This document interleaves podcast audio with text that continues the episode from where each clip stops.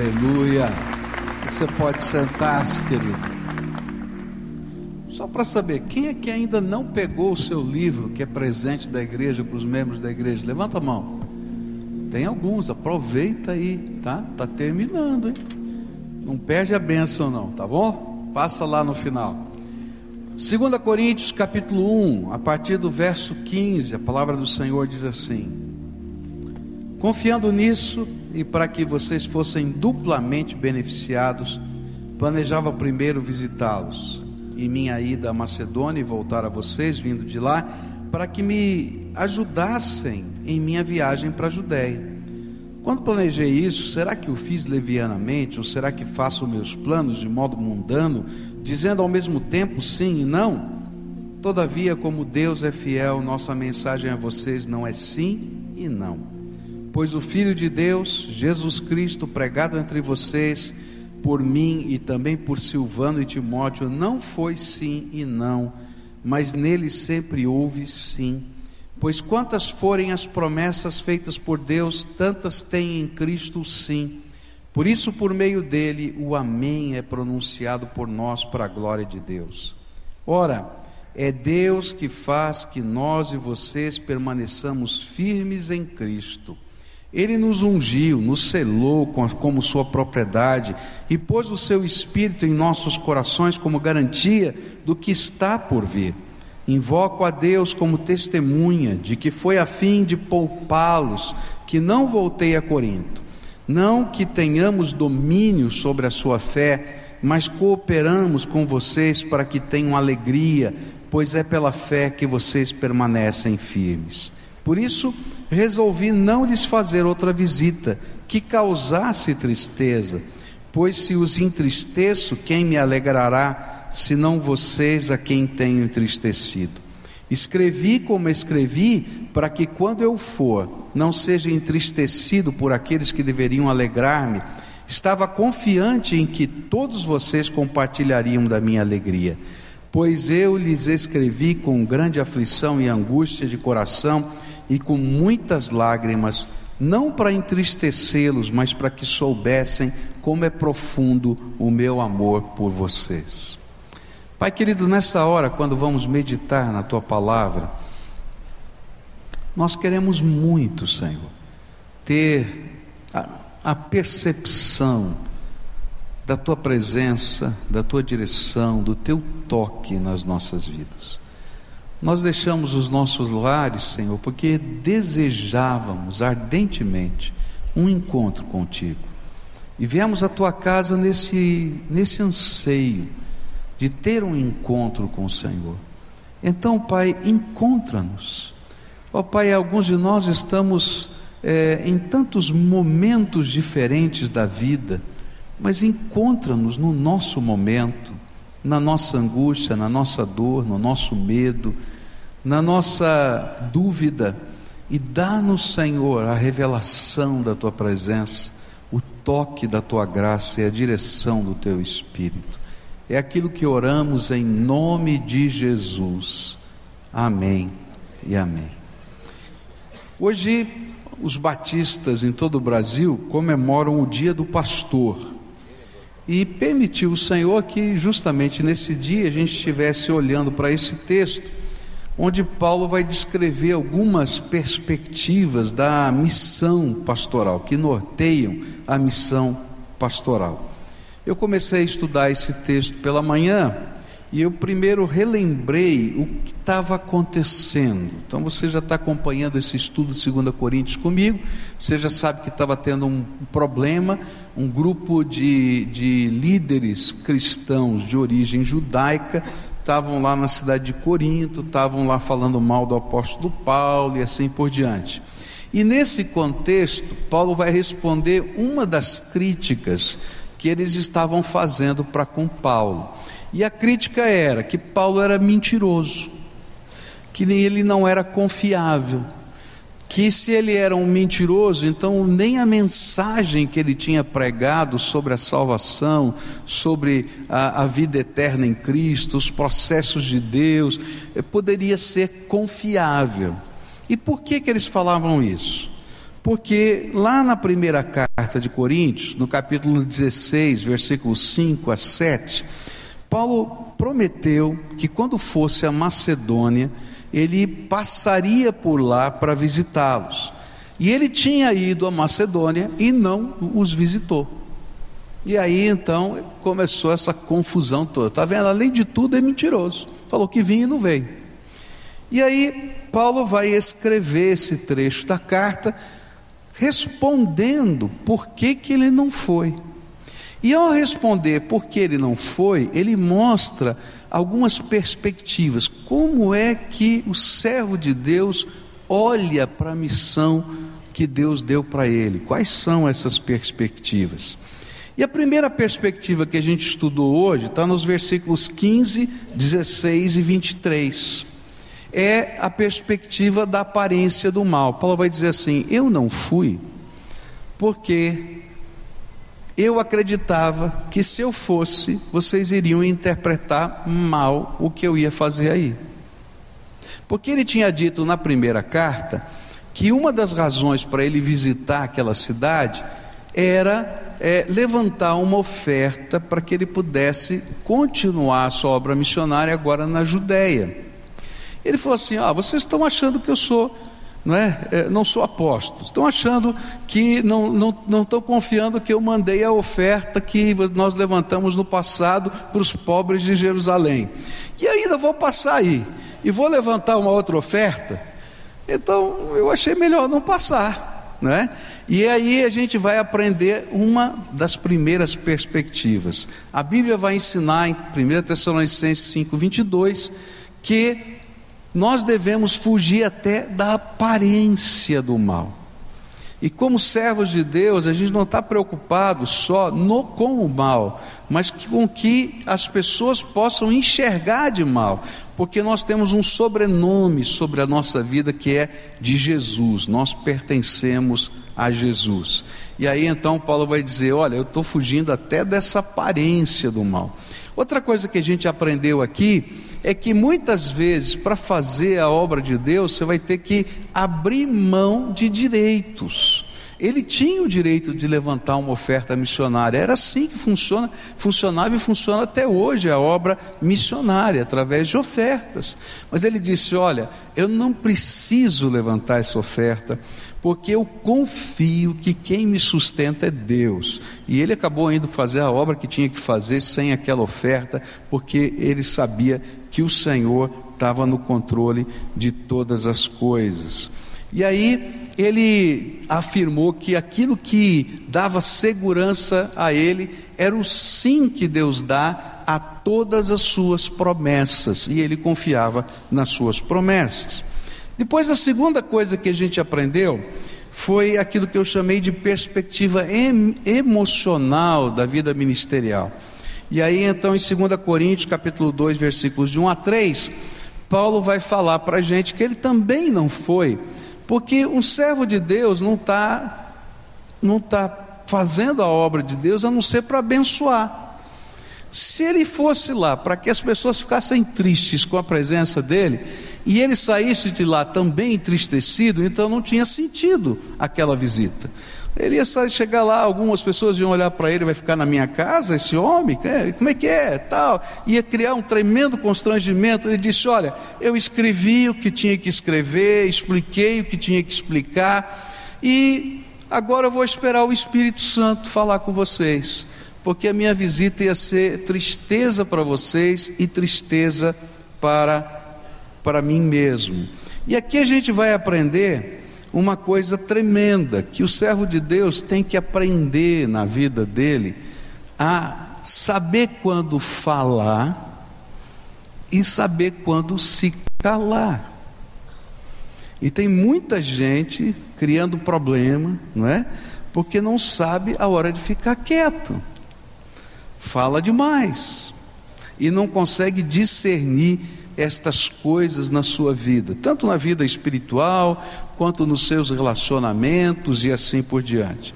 Agora à noite eu queria continuar esse estudo, e Paulo vai apresentar para a gente uma outra coisa tremenda, que eu vou chamar de perspectiva projecional da obra de Deus, que se encontra nos versículos 17 a 20.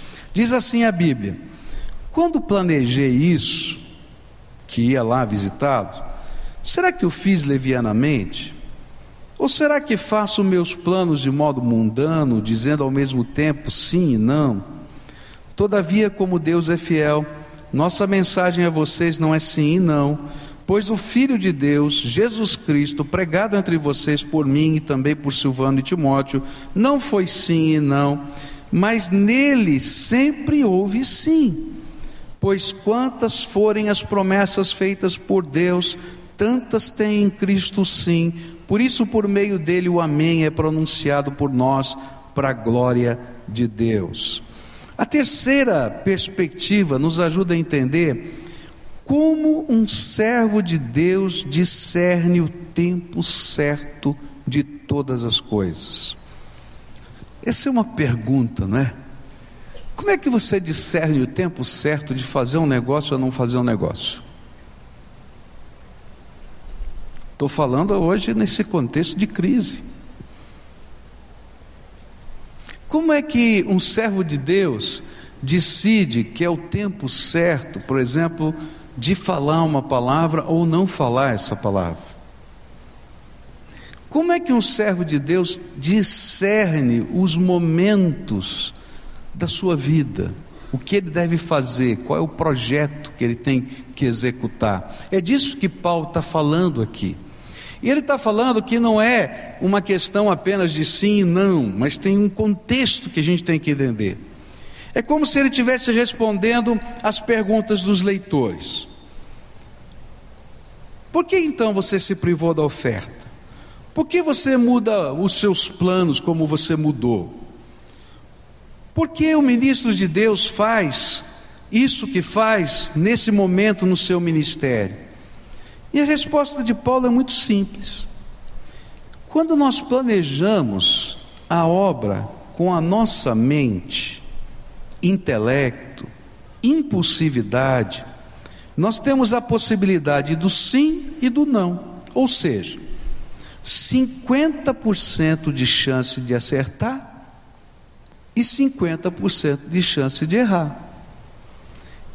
Se você está fazendo os seus planos com a sua própria cabeça, não é, com sua, o seu intelecto, com o seu discernimento, eu vou dizer para você, você tem 50%, 50% de chance de acertar e tem 50% de chance de errar. Isso é natural.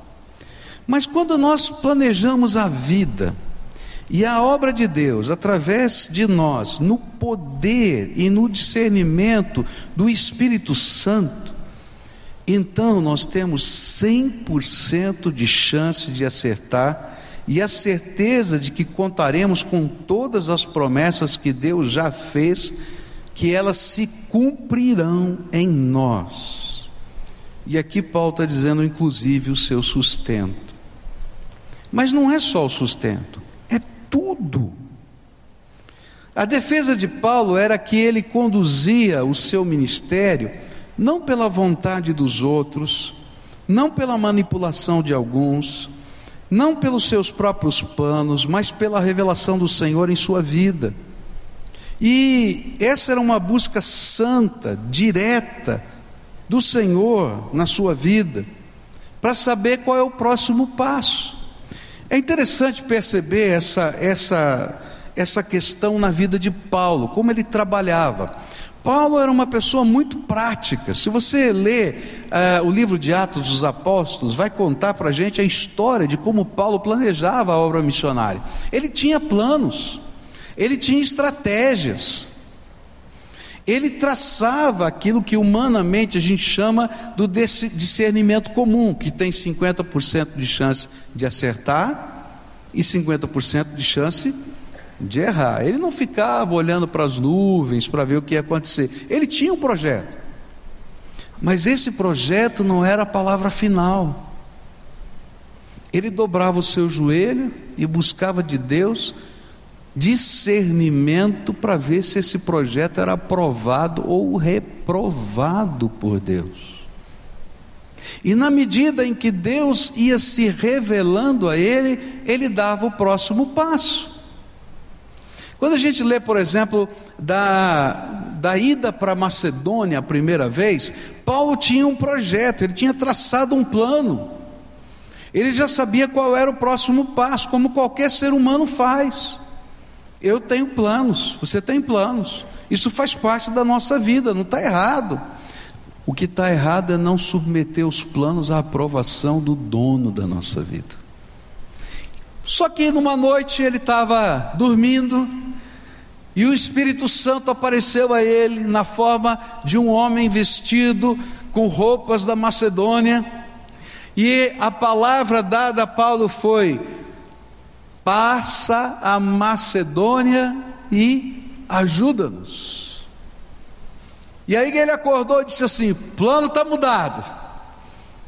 Por que está mudando o plano? Porque essa noite o Senhor me falou que a gente tem que ir para Macedônia.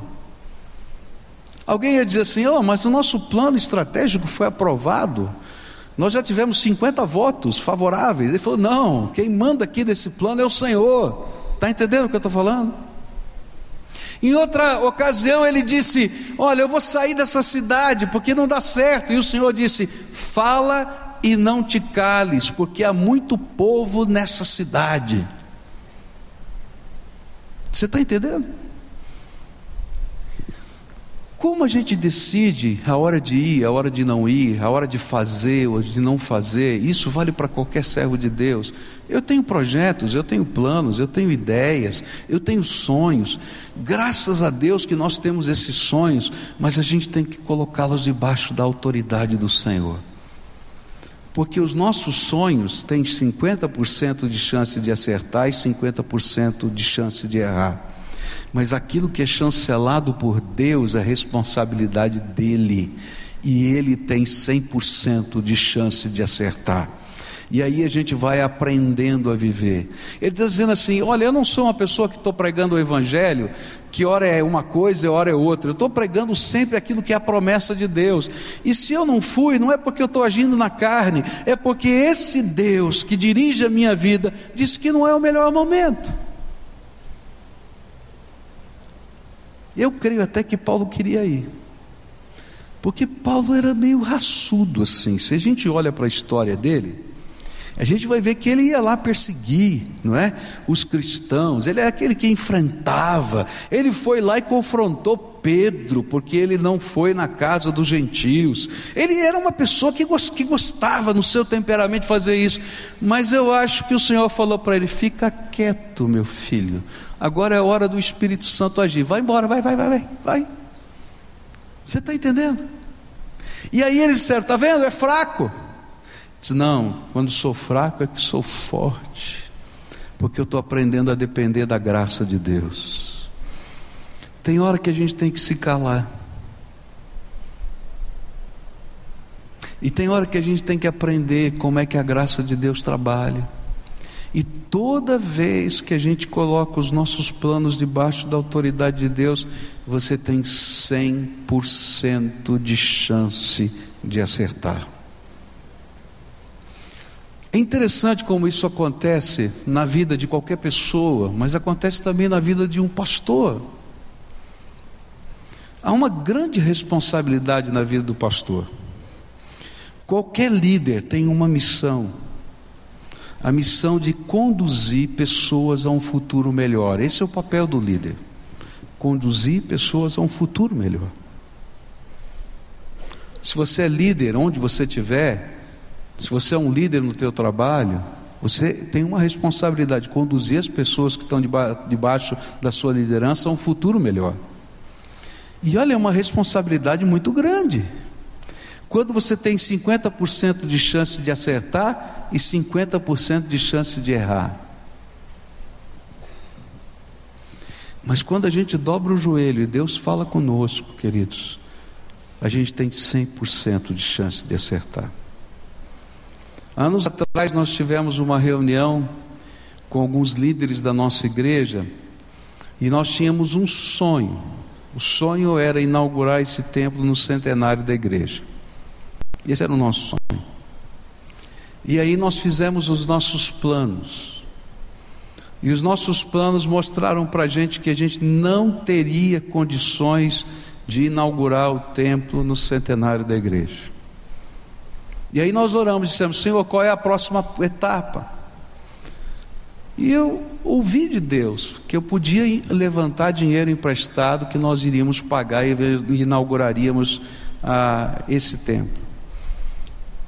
Quando a gente foi começar a procurar essa questão, nenhum banco no Brasil emprestava dinheiro para a igreja. Nenhum banco no Brasil. Nenhum.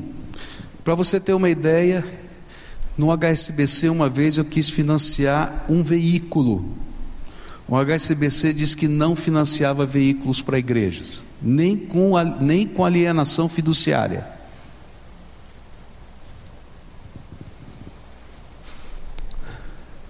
Mas se o senhor falou isso para mim, a gente vai atrás. E aí foi a primeira etapa. Trazer toda a diretoria do Bradesco aqui nessa igreja. Vieram de São Paulo, todos os diretores do Bradesco. Tiveram uma reunião na minha sala. E ali eles disseram: Nós vamos financiar para essa igreja. Foi o primeiro milagre. Aí veio o segundo milagre. Como é que seria feito o financiamento? Porque se fosse um juro exorbitante, a gente não tinha condição de fazer. E então nós conseguimos uma taxa de juro que era de Selic mais meio por cento. Tá? Quem entende de financiamento sabe que é um financiamento extremamente barato. Tá? É a taxa que o governo coloca como juro do, do ano mais meio por cento. Só isso. Isso já foi o segundo milagre. Mas para isso tinha que ter um terceiro milagre. Era que o banco não aceitava o nosso patrimônio como garantia. E irmãos da igreja tinham que colocar suas casas em garantia do empréstimo, um empréstimo de 15 milhões de reais. Não é um dinheirinho, não, é 15 milhões. É que a gente fica vendo esse negócio aí, bilhões, é, mas é muito dinheiro, gente. A casa de cada um de nós, a minha, a sua, toda a diretoria da igreja está com a sua casa ali em garantia. Todo mundo que está aqui, que membro mais antigo, com certeza está com a sua casa em garantia. Eu falei, Senhor, como é que vai ser? Eu falei assim, eu estou nesse negócio. Eu quero dizer para você que daqui dois anos está tudo pago. Você está entendendo? Quando os planos vêm de Deus, você tem 100% de chance de dar certo.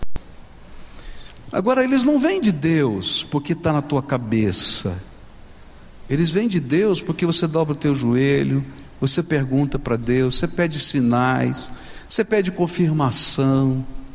E isso acontece não só nessa história, mas acontece nas pequenas coisas e nas grandes coisas. Isso aqui não acontece na obra da igreja, isso acontece na vida de todo servo de Deus. Se você é um servo de Deus, é uma bênção de Deus na tua vida. Dobra o teu joelho, pergunta para Ele, pede sinais. E você vai ouvir às vezes não de Deus, não faz isso. Então, se você ouviu não, não faça, porque você tem 100% de chance de dar errado. E essa é uma bênção do Senhor, que Ele coloca à nossa disposição. Paulo está dizendo para esse povo: olha, com o nosso plano, eu tenho 50% de sim e 50% de não. Mas com a aprovação de Deus, eu tenho 100% de sim. E ainda mais, todas as promessas de Deus. Tem muita gente preocupada, por que, que eu estou fazendo a campanha desse transmissor? Eu já recebi e-mail, já recebi tanta gente falando disso. Como também naquela época eu recebi e-mail, até no jornal saiu a loucura que a gente estava fazendo. Saiu no jornal da cidade. Eu vou dizer para vocês por que, eu estou fazendo a campanha do transmissor. Primeiro eu estava orando para Deus aumentar a potência, Deus nos deu. Quando ele nos deu, eu fiquei morrendo de medo, porque eu sabia que tinha que trocar o transmissor. E eu estava viajando num, num congresso. E eu estava dizendo, acho que não vai dar. Nós estamos numa crise tão grande, está tão difícil, está tão complicado, Deus, eu acho que não é a hora. E quando eu estava naquele lugar, Deus usou a vida de um pregador. E aquele pregador, mas foi direto no meu coração, falando como funciona a vida da gente caminhando pela fé. Quando Deus mostra alguma coisa para a gente e Ele está confirmando nos seus processos. E eu fiquei tão envergonhado, mas tão envergonhado, porque eu estava pulando fora da raia. E eu falei: Senhor, eu vou voltar para lá. E Senhor, diante da tua graça, nós vamos fazer essa obra. Eu não sei como é que vai ser, porque está muito difícil nesse país, está muito difícil. Mas até aqui nos ajudou o Senhor. E nós já temos 50% do valor para comprar esse transmissor. E vai vir uns 100% em nome de Jesus. Eu não sei qual é o milagre. A gente bota o pé e Deus faz. Por quê? Quando a gente está buscando o sim de Deus, e tem o sim de Deus, a gente tem 100% de chance de dar certo. Vale para a minha vida e para a tua vida. Tem hora que tem que se calar porque Deus vai falar: fica quieto. Muitas vezes na minha vida Deus disse: fica quieto. Eu queria falar, eu queria fazer, eu queria acontecer. O Senhor falou: fica quieto. Deixa eu trabalhar. Em outros momentos ele disse: levanta, fala e não te cales. Mas esse discernimento nem sempre eu estou preparado para ter. Por quê? Porque eu estou envolvido nas minhas emoções, eu estou envolvido nos meus sentimentos, eu estou interpretando a vida à luz dos óculos que eu estou colocando naquele momento.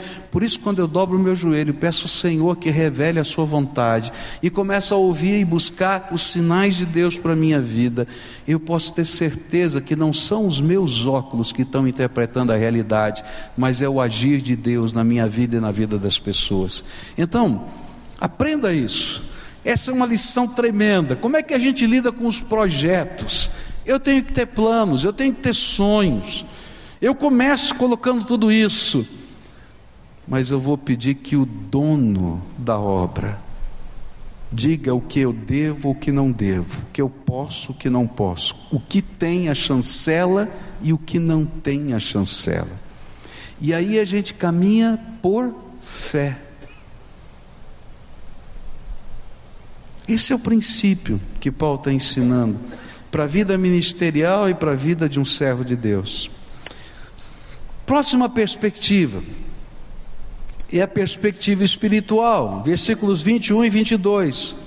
Ora, é Deus que faz que nós e vocês permaneçamos firmes em Cristo. Ele nos ungiu, nos selou como sua propriedade, pôs o seu espírito em nossos corações como garantia do que está por vir. A quarta perspectiva é a espiritual. Paulo está dizendo assim: há uma segurança intrínseca em ser servo de Deus. E Paulo chama isso em outros lugares como segurança da salvação. É como se ele estivesse respondendo a pergunta: de onde vem tanta certeza? De onde vem tanta certeza? E ele está dizendo: a minha certeza vem do Deus que já fez e está fazendo em mim coisas tremendas. E aí ele vai começar a apresentar o que Deus está fazendo, o que Deus está trabalhando.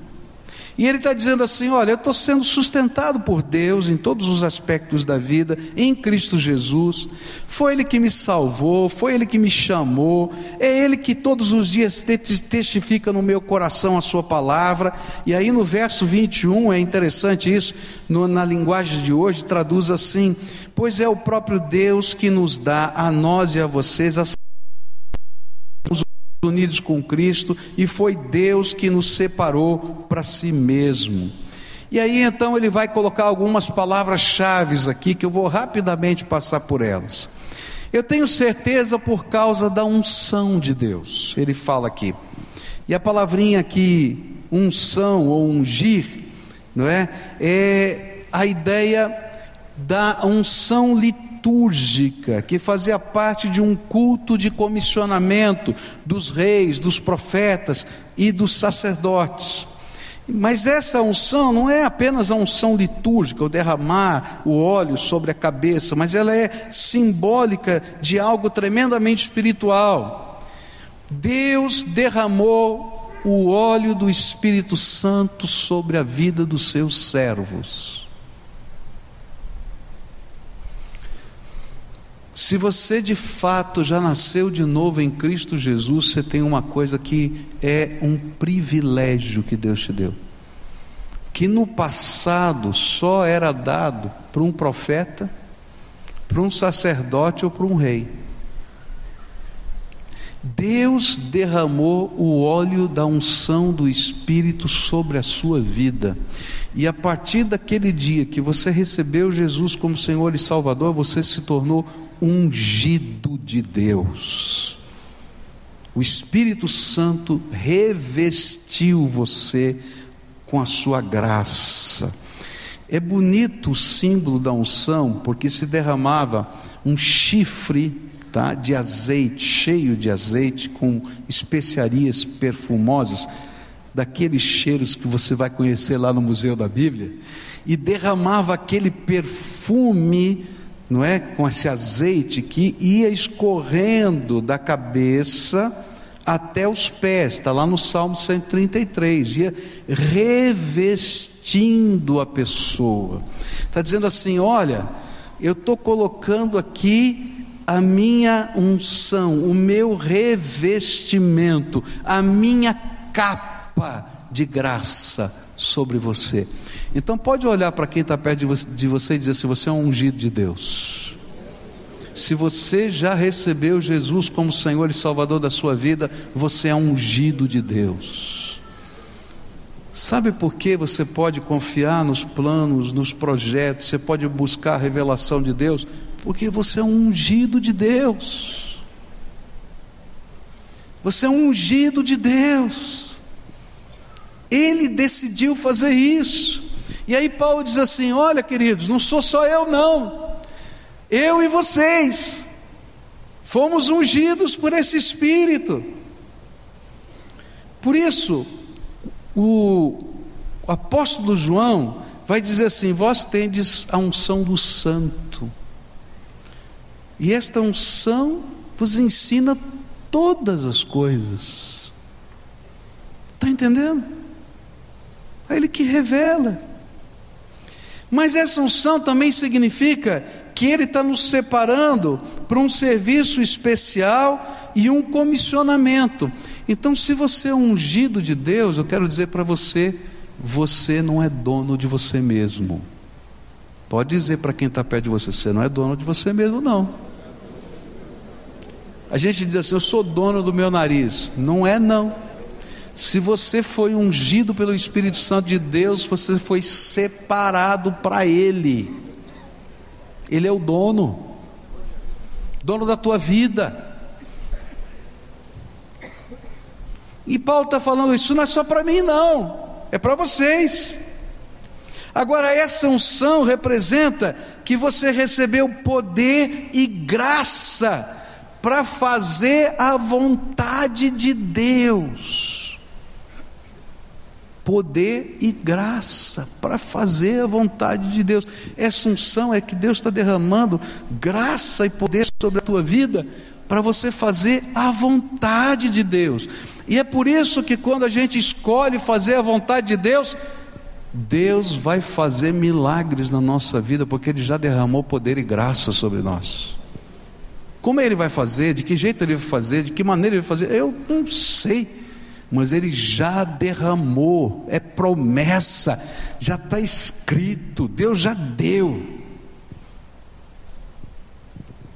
E Paulo está falando ainda mais: olha, por isso você agora é um comissionado sagrado. E aí vem uma lição tremenda. Se você já recebeu Jesus como Senhor e Salvador, você foi ungido pelo Espírito e hoje você é sacerdote de Deus nessa terra. Diz: Ó, você é um sacerdote ou uma sacerdotisa. 1 Pedro vai dizer: vocês são a nação santa, raça eleita, sacerdócio exclusivo. E sabe onde você está? Em qualquer lugar, no teu trabalho, na tua casa, você vai como sacerdote de Deus, ungido pelo Espírito Santo de Deus. E essa é a nossa autoridade, o nosso poder, a nossa certeza, porque Deus nos revestiu com a sua graça. Por isso Jesus disse aos seus discípulos: Mas recebereis Atos 1:8, mas recebereis poder ao descer sobre vós o Espírito Santo e sereis testemunhas, minhas testemunhas, tanto em Jerusalém como em toda a Judéia, Samaria e até os confins da terra. E a obra que Deus espera é que você seja uma testemunha do amor e do poder de Deus. Mas ele usa uma outra palavra aqui. Vocês não foram só ungidos, vocês foram selados. E a palavra selo está aqui, ou selar. Nos tempos antigos, eles colocavam cera, cera, tá? Derretida, e faziam um carimbo ou de madeira ou de metal e estampavam nessa cera esse carimbo.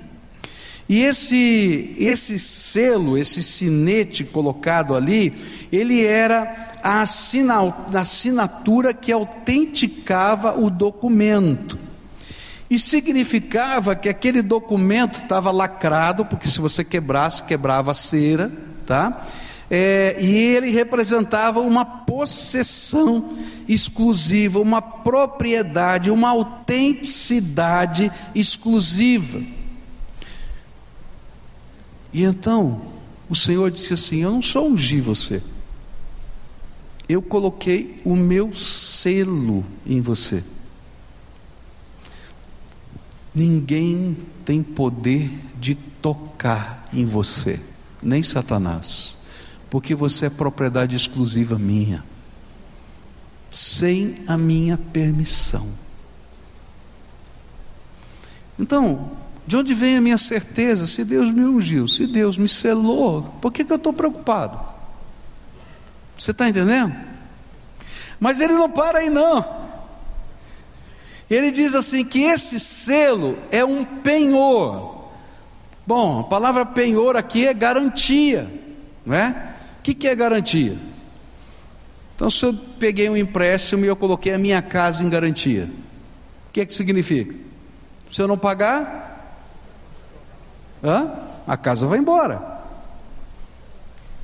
Ele disse assim: O meu espírito dentro de vocês é a garantia de que todas as promessas, tanto da vida eterna quanto da vida presente, eu vou cumprir e eu já coloquei um sinal tremendo que você pode confiar, porque esse Espírito está dentro de você e testifica no seu coração que eu sou o seu Deus, e essa é a sua garantia. Por que, que eu tenho tanta certeza? Porque o selo do Espírito é o penhor que me garante andar na presença de Deus. E ele vai continuar aqui, tem tanta coisa aqui que eu vou ter que correr para terminar aqui. O que Paulo está ensinando aqui é que quando a gente anda com Deus e a gente aprende a viver na perspectiva de um ministro de Deus, que é essa aqui. E eu vou depender da aprovação de Deus e não dos planos só que eu tenho. Eu tenho 100% de chance de acertar. Eu vou saber a hora de falar e de se calar. Eu vou saber quando vou dar passos de fé. E a certeza vem dessa garantia que o Espírito Santo foi colocado dentro de nós. Querido, se você pudesse aprender a ouvir a voz do Espírito.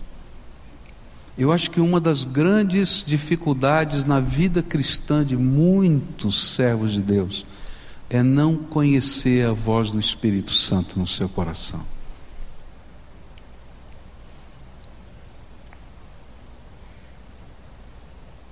É não discernir. Tem muito crente apanhando nessa vida, eu conheço um monte. Botando os pés pela mão, dentro de casa, no trabalho, porque não aprendeu a ouvir a voz de Deus na sua vida. E queridos, esse não é um privilégio para alguns especiais. Deus abriu as janelas dos céus para todos quantos o buscarem com interesse de coração. Agora, dois segredos que a gente precisa para viver essa dependência de Deus. Primeiro é entrega. Se eu não estiver disposto a entregar a minha vontade para Deus, o meu plano, o meu jeito, o meu propósito, o meu alvo, eu nunca vou ouvir a voz de Deus. Porque eu não quero ouvir. Porque se ele falar alguma coisa que vá contra a minha vontade, eu sei que eu não vou fazer. E então eu nem procuro. Ou se busco, quando começo a perceber os indícios de para onde está indo a resposta, eu já mudo de ideia e vou seguindo a minha vida. Estou em paz. Sabe, gente, eu já ouvi muita gente falando assim: não, como é que Deus falou com você? Não, eu estou em paz no meu coração. Querido, toma cuidado, porque nem sempre a paz é um sinal. Porque eu posso ter uma falsa paz construída pela minha vontade, pelos meus devaneios. Eu preciso ouvir a voz de Deus. Então, o primeiro segredo é depor a sua vontade aos pés de Jesus. Parece uma coisa simples, mas não é. Não é. Posso ter certeza, pode ter certeza que não é. E sabe, Deus vai fazer testes para com você. Alguns testes serão muito fáceis na tua vida para você mesmo perceber, não porque Deus não saiba, é que às vezes a gente não acredita que a gente não está depondo tudo aos pés do Senhor. Mas algumas vezes Deus vai pedir algumas coisas para você. Quer dizer, realmente você quer que eu fazer só a minha vontade? Tem certeza? Tenho. Então me entrega isso. Senhor,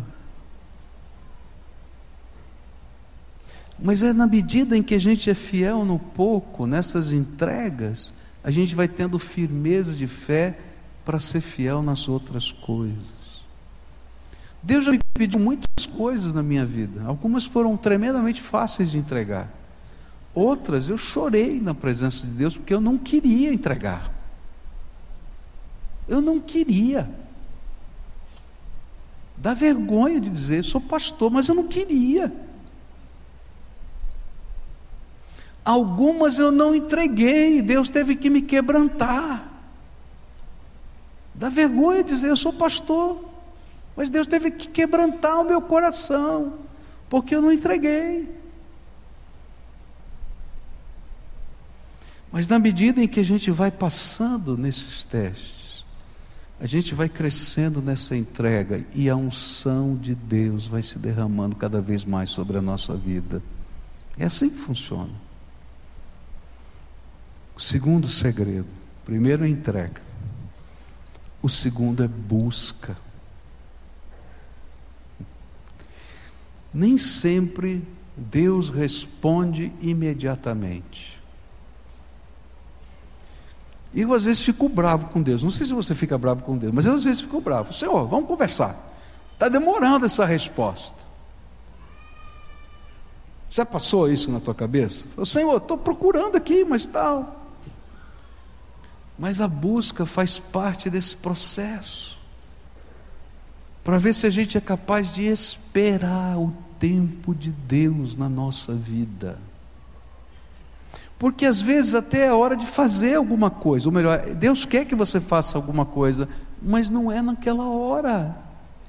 E se ele falasse, olha, faz isso, a gente ia sair correndo para fazer. Ele disse, calma aí. No momento certo eu vou te mostrar. E eu falo, Senhor, mas esse momento está demorando muito, eu não tenho paciência não. E aí a gente continua buscando e buscando. E sabe o que é tremendo? É que mesmo quando Deus não nos deu a resposta definitiva, e a gente continua buscando, Ele revela a sua presença. Filho, eu estou com você, fica aqui que eu vou andar com você. Tenha paz. E aí a gente está em paz na espera, porque Deus se revelou. No dia seguinte a gente está ansioso de novo, eu tenho que confessar. Não é assim mesmo? E a gente volta lá. E aí o Senhor disse: Filho, já não te falei ontem, eu estou com você, caminha, no momento certo eu vou te mostrar. E aí chega aquela hora certa da revelação de Deus. Dois segredos: entrega e busca. Eu queria orar com você para a gente encerrar esse culto. A gente aprendeu tanta coisa aqui hoje, não é? Nossa, quanta coisa. Falei demais aqui. Mas eu queria orar com você nessa noite. Porque há alguns valores aqui que a gente tem que trazer para dentro da alma.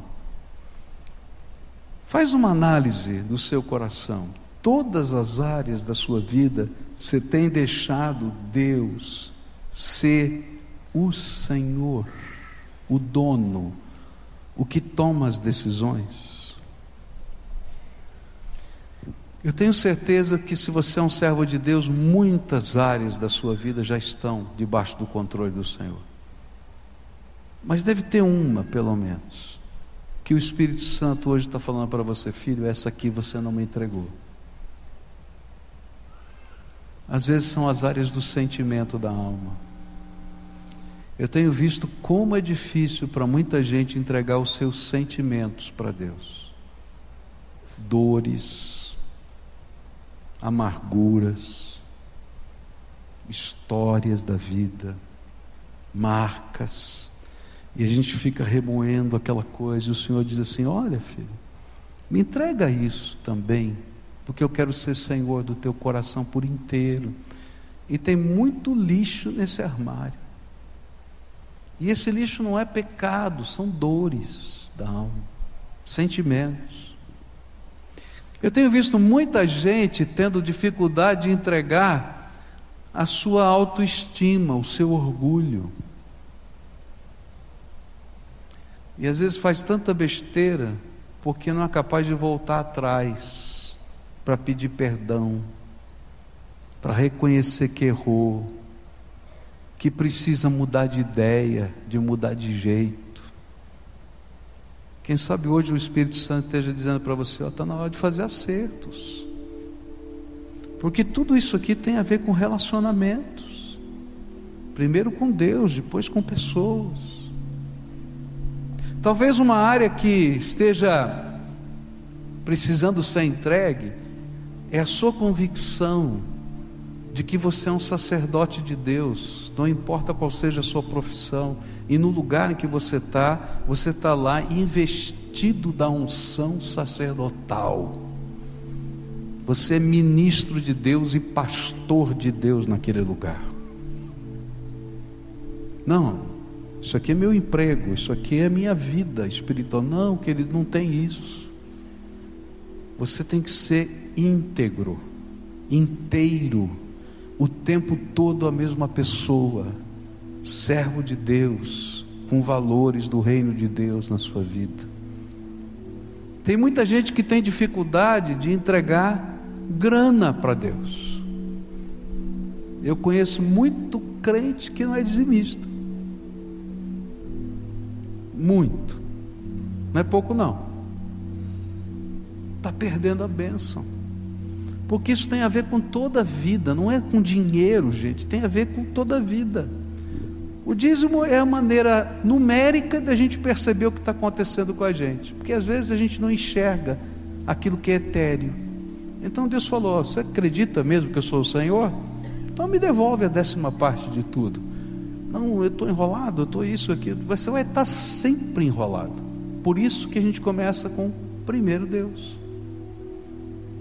É passos de fé, são passos de fé. Eu não sei qual é a área. Talvez seja no jeito de você fazer os seus planos. Você é tão inflexível nos seus planos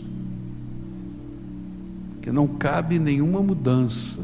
Se você é uma pessoa sistemática, ah, é difícil quando Deus mexe nas coisas, né?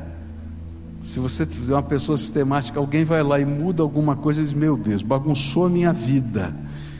Deus está bagunçando a minha vida, vai bagunçar mais, porque Ele é o Senhor, você está lá para servir.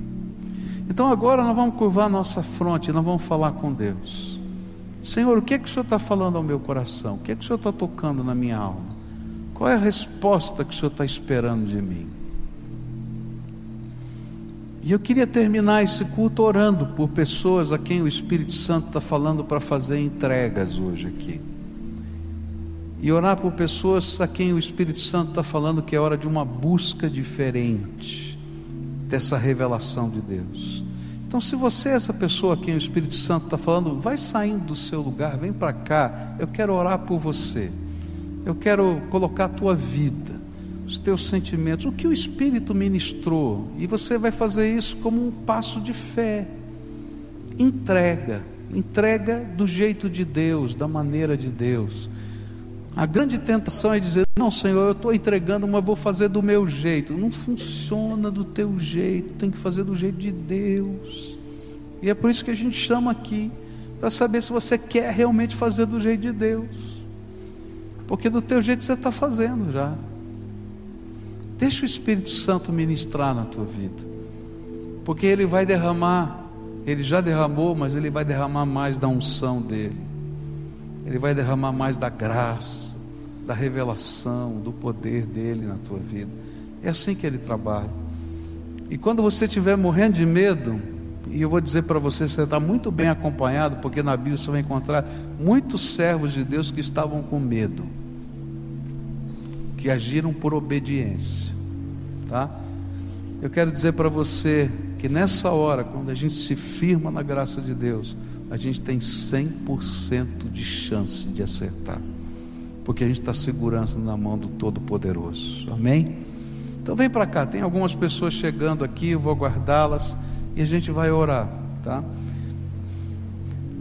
Há coisas que são mais fáceis de colocar na mão de Deus. Provavelmente essas que você está trazendo são as mais difíceis, as mais complicadas.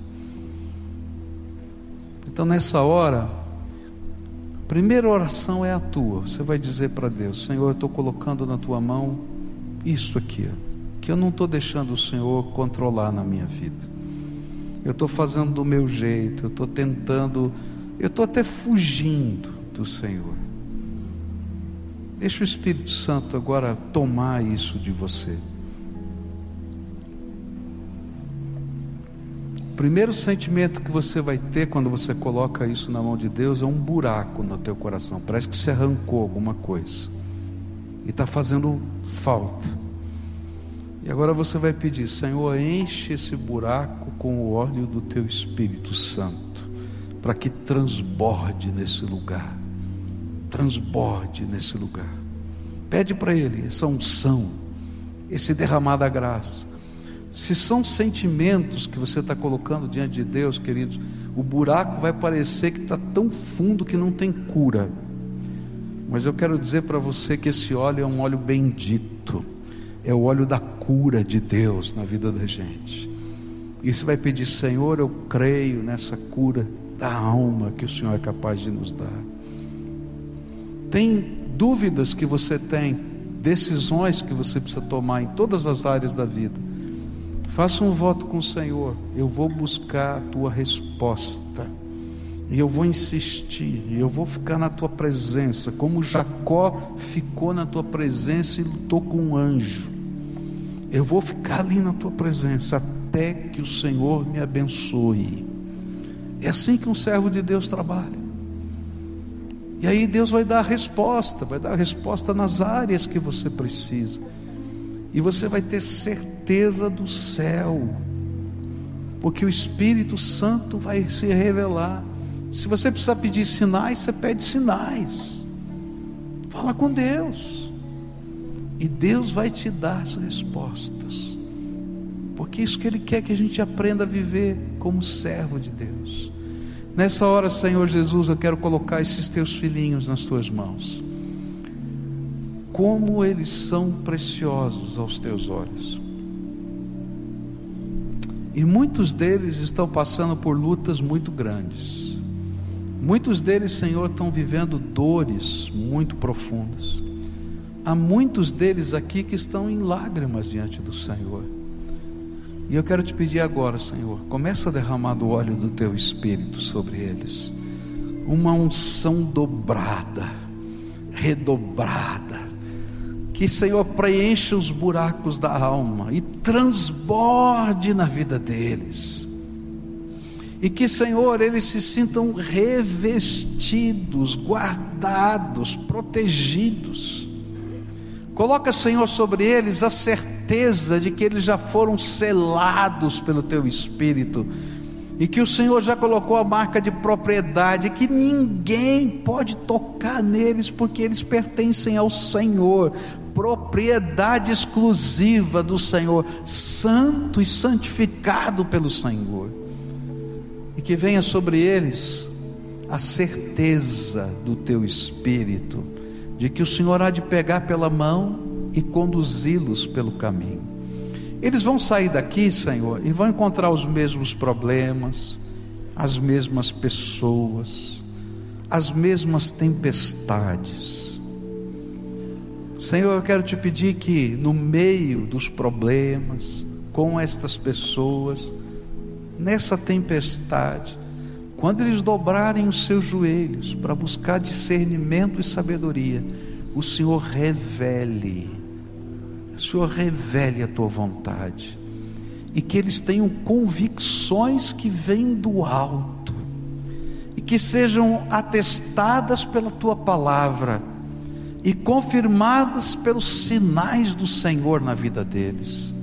De tal maneira, Senhor, que onde quer que eles forem, como ministros do Senhor e ungidos do Senhor, as pessoas vejam que a boa mão do Senhor está sobre eles. Ó oh, Pai, eu quero te pedir pelas mãos desses homens, dessas mulheres. A gente está vivendo uma grande crise nesse país unge as mãos deles, para que todo o trabalho que eles produzirem seja abençoado pelo Senhor. Ó oh, Pai, eu não estou te pedindo riqueza, não, porque o Senhor nunca nos prometeu, prometeu riqueza. O Senhor nunca nos prometeu nem que não teríamos aflições. O Senhor falou que nesse mundo teríamos aflições. Mas a tua palavra nos prometeu que o Senhor nos, nós poderíamos ter bom ânimo porque o Senhor estaria conosco. Então eu quero te pedir que a bênção do Senhor se revele nas mãos do trabalho da vida desses homens e mulheres, e que eles vejam que a tua mão os abençoou. Coisas pequenas e coisas grandes, coisas de amanhã, coisas de hoje à noite, coisas do mês que vem, mas que o Senhor esteja com eles, e que eles aprendam como aquela viúva acabe, mas que chegue o tempo da chuva de bênção também na vida desses teus filhos. Pai, que a alegria da salvação esteja sobre eles, e que essa alegria transborde, que eles não consigam entender, que eles estão caminhando nas nuvens, porque o Senhor está com eles, e eles possam olhar para o alto com um louvor e gratidão, porque tu és o Senhor deles. Pai, coloca eles na palma das tuas mãos e fecha seus dedos para que eles se sintam protegidos. Guarda-os, Pai. É aquilo que eu oro em nome de Jesus. Amém e amém.